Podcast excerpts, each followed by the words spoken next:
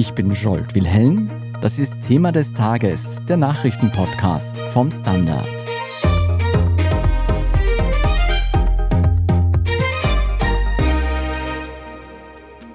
Kärnten hat gewählt. Bei den Landtagswahlen am Sonntag konnte die SPÖ Platz 1 verteidigen. Allerdings müssen die Sozialdemokraten herbe Verluste hinnehmen. Die FPÖ kann Platz 2 mit rund 24 Prozent halten und die ÖVP freut sich dank deutlicher Zugewinne auf Platz 3. Den Einzug in den Landtag nicht geschafft haben hingegen die Grünen und die Neos.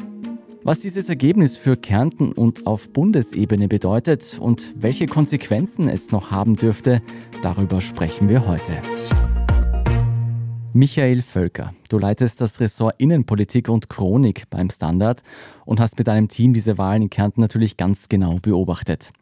Die SPÖ hat Platz 1 gehalten, muss aber ein starkes Minus hinnehmen. Ist es ein Sieg oder eine Niederlage für die SPÖ? Ich glaube, man kann ganz klar sagen, dass das eine Niederlage ist. Und zwar in dem Ausmaß doch ein bisschen überraschend. Landeshauptmann Peter Kaiser hat das Wahlziel ausgegeben, über 40 Prozent zu sein. Das war ein Risiko, aber ein wohl kalkuliertes Risiko. Die SPÖ ging eigentlich fix davon aus, dass es möglich sein wird, dieses Ergebnis zu erreichen. Sie haben es jetzt ganz knapp offenbar nicht erreicht. Also es sind also nicht 39 Prozent und minus 9 Prozentpunkte. Das ist schon eine recht bittere und schmerzhafte Niederlage für die SPÖ. Was heißt denn dieses Ergebnis für SPÖ-Landeshauptmann Peter Kaiser? Naja, das ist die Frage. Ich meine, er ist nach wie vor mit großem Abstand Erster und die SPÖ ist stärkste Kraft. Also sie wird, wenn sich da jetzt nicht eine Koalition gegen sie bildet, wieder den Landeshauptmann stellen. Sein persönliches Wahlziel hat er nicht erreicht. Er ist ein sehr integrer Politiker. Ich weiß nicht, wie ernst er jetzt seine Ankündigung oder sein Wahlziel nimmt, ob er da jetzt in eine dritte Amtsperiode startet oder einen Nachfolger sucht. Ich gehe davon aus, dass er trotz dieser Niederlage weiter Landeshauptmann bleiben möchte. Du, das Top-Thema dieser Wahl war die landesweite Teuerung. Landesweit muss man sagen, weil es ja nicht nur Kärnten betrifft. Eigentlich ein Thema, das den Sozialdemokraten liegen müsste. Wieso sehen das die WählerInnen in Kärnten nicht so eindeutig? Naja, es liegt ihnen noch dieses Thema und es hat ihnen sicherlich geholfen. Das zweite große Thema, das in Österreich quasi bei jeder Wahl immer so ein bisschen mitschwenkt, ist das sogenannte Ausländerthema, also Migration und Asyl. Das hat sicherlich auch eine Rolle gespielt, wenn gleich in, in einem geringeren Ausmaß.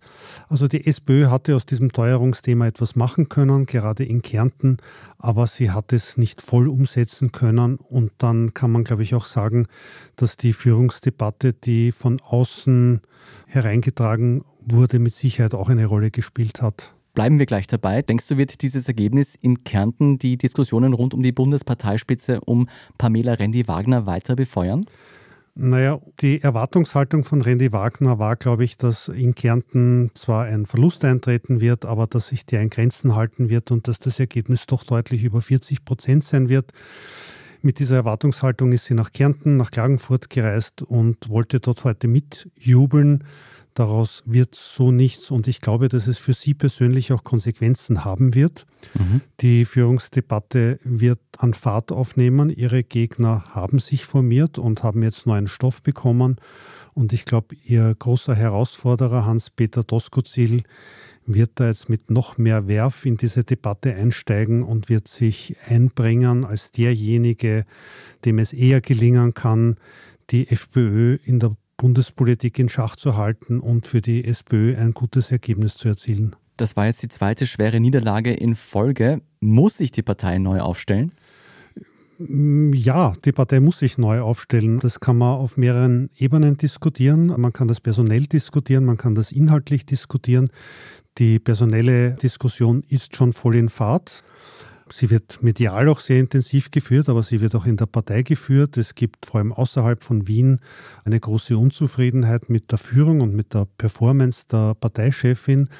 Aber es gibt auch inhaltlich viele offene Fragen. Die SPÖ positioniert sich in nicht allen Themen ganz klar. Und ja, das Teuerungsthema ist eines, das hier in die Hände spielt, aber das könnte man noch viel deutlicher und klarer besetzen. Auch das Mietenthema ist eines, das die Menschen sehr bewegt, wo sich die SPÖ zwar draufsetzt, aber wo es ihr möglicherweise nicht gut genug gelingt, sich verständlich zu machen.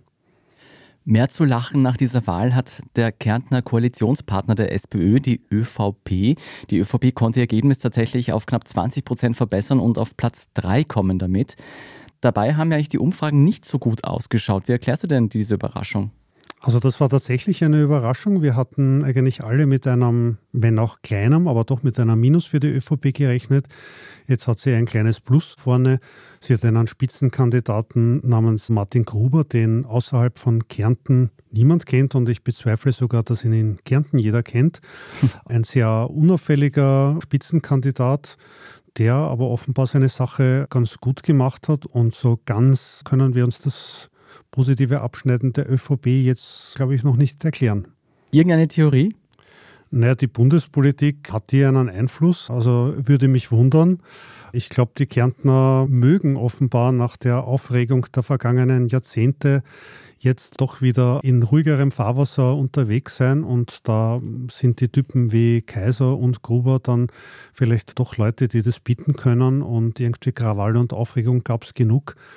Ja, und thematisch gab es tatsächlich ein landespolitisches Thema, nämlich den Streit um den Flughafen in Klagenfurt, wo sich die ÖVP sehr intensiv draufgesetzt hat und offenbar hat das die Leute irgendwie erreicht und interessiert. Du hast vorher schon angesprochen, ob die ÖVP auf Bundesebene dem Ergebnis der ÖVP in Kärnten tatsächlich zuträglich war, das ist nicht so sicher, würde ich mal sagen. In den Umfragen schneidet die ÖVP ja bundesweit gar nicht so gut ab aktuell. Ist das eine erste Trendwende für die ÖVP auch auf Bundesebene? Könnte dieses Kärntner Ergebnis die ÖVP auf Bundesebene beflügeln? Ich möchte es jetzt nicht ausschließen. Ich hätte das nicht so gesehen, aber wenn man darüber nachdenkt, ja, es kann schon sein, dass sich die ÖVP da, wenn zwar auf niedrigem Niveau, aber doch stabilisiert und nächste Woche ist ja die Kanzlerrede von Karl Nehammer angesetzt. Das soll ja auch ein weiterer Schritt sein, da eine Trendwende einzuleiten. Also jedenfalls scheint die Abwärtsbewegung einmal aufgefangen zu sein. Dann würde ich sagen, machen wir an dieser Stelle eine kurze Werbeunterbrechung und danach sprechen wir über das Ergebnis der FPÖ und was dieses Ergebnis in Kärnten für die Landes- und Bundesregierung bedeuten könnte. Bleiben Sie dran. Schaffen wir es noch, die Erderhitzung zu stoppen? Wie verändert künstliche Intelligenz unser Leben? Wie werden wir in einer heißeren Welt leben, arbeiten, urlauben? Und wann fahren Autos autonom? Ich bin Alicia Prager. Und ich bin Florian Koch. Um solche und viele weitere Fragen geht es im Podcast Edition Zukunft und Edition Zukunft Klimafragen. Wir sprechen mit Expertinnen und Experten und diskutieren Lösungen für die Welt von morgen. Jeden Freitag gibt es eine neue Folge.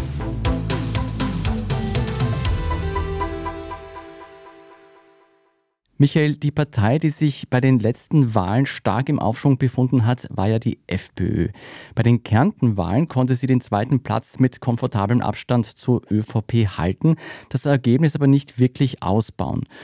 Dürfen sich die Freiheitlichen über diesen zweiten Platz freuen? Nein, ich glaube, Sie können sich nicht darüber freuen. Sie haben Ihr Ergebnis im Wesentlichen gehalten, aber man sieht auch, Sie treten auf der Stelle.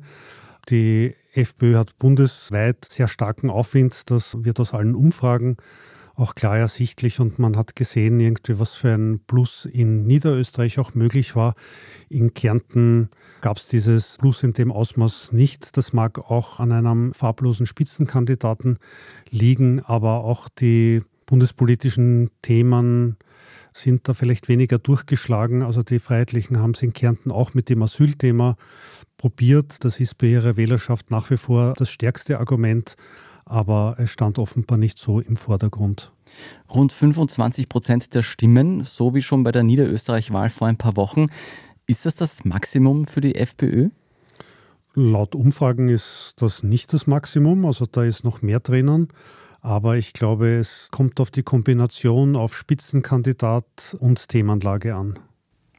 Über deutlichere Zugewinne freut sich das Team Kärnten bei den Landtagswahlen. Womit konnte man den Punkten und rund 10 Prozent erreichen? Gerhard Köfer ist doch etwas hinter den Erwartungen geblieben. Man hat damit gerechnet, dass er zweistellig wird. Es stand sogar im Raum, dass er den dritten Platz erreichen könnte und die ÖVP auf den vierten Platz verdrängt.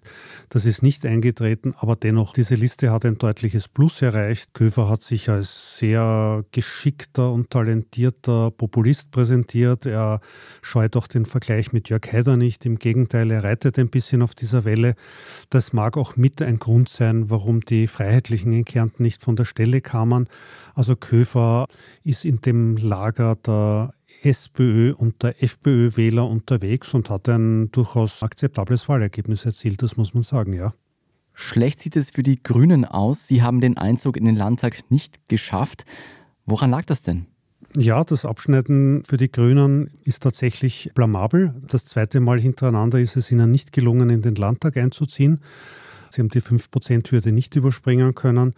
Das ist doch überraschend und muss ein Alarmsignal für die Grünen auf Bundesebene sein für Werner Kogler und für sein Team. Die müssen sich da ganz dringend etwas überlegen. Also offenbar kommt die Regierungsarbeit, die in Wien geleistet wird, also entweder wird sie nicht wahrgenommen oder sie wird nicht angenommen und geschätzt.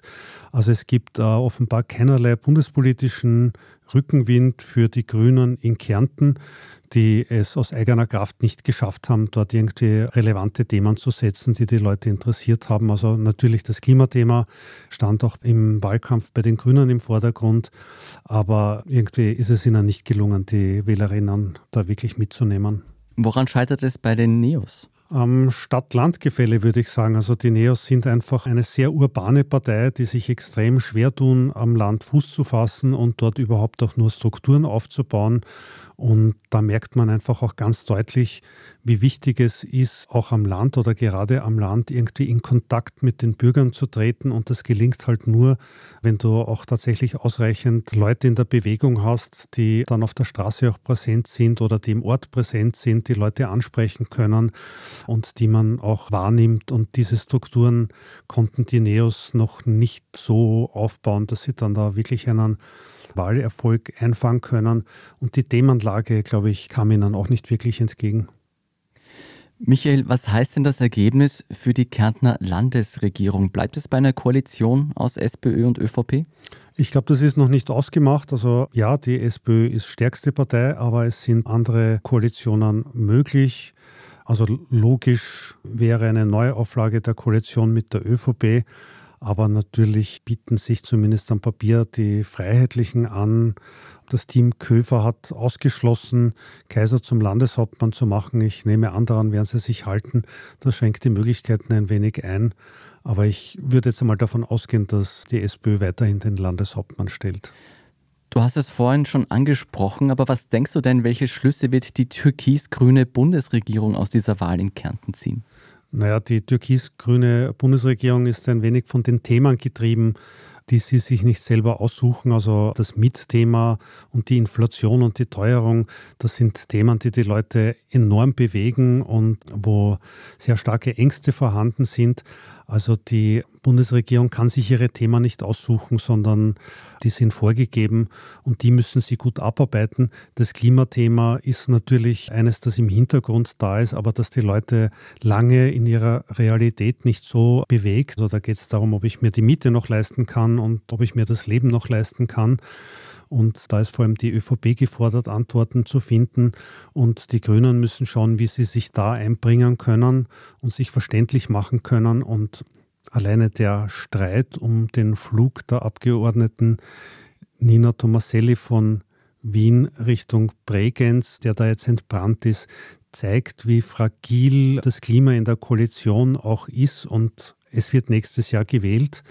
Und man könnte davon ausgehen, dass der Wahlkampf jetzt langsam in die Gänge kommt und der ändert natürlich dann auch einiges. Das durchaus überraschende Ergebnis in Kärnten wird also auch Auswirkungen auf die Bundesparteien haben, nicht zuletzt auf die Regierung und auch auf die größte Oppositionspartei, die SPÖ. Vielen Dank für diese Analyse, Michael Völker. Danke auch. Und das war's mit dieser Sonderfolge von Thema des Tages zur Kärntenwahl. Wenn Sie uns unterstützen wollen, dann freuen wir uns natürlich über ein Abonnement. Alle Infos dazu finden Sie auf abo.derstandard.at. Wenn Sie unseren Podcast direkt unterstützen wollen, können Sie natürlich auch ein Premium-Abo bei Apple Podcasts abschließen. Und wenn Sie schon dabei sind, dann geben Sie uns auch eine gute Bewertung. Das hilft uns dabei, von noch mehr Menschen gehört zu werden. Ich bin Scholt Wilhelm, Baba und bis zum nächsten Mal.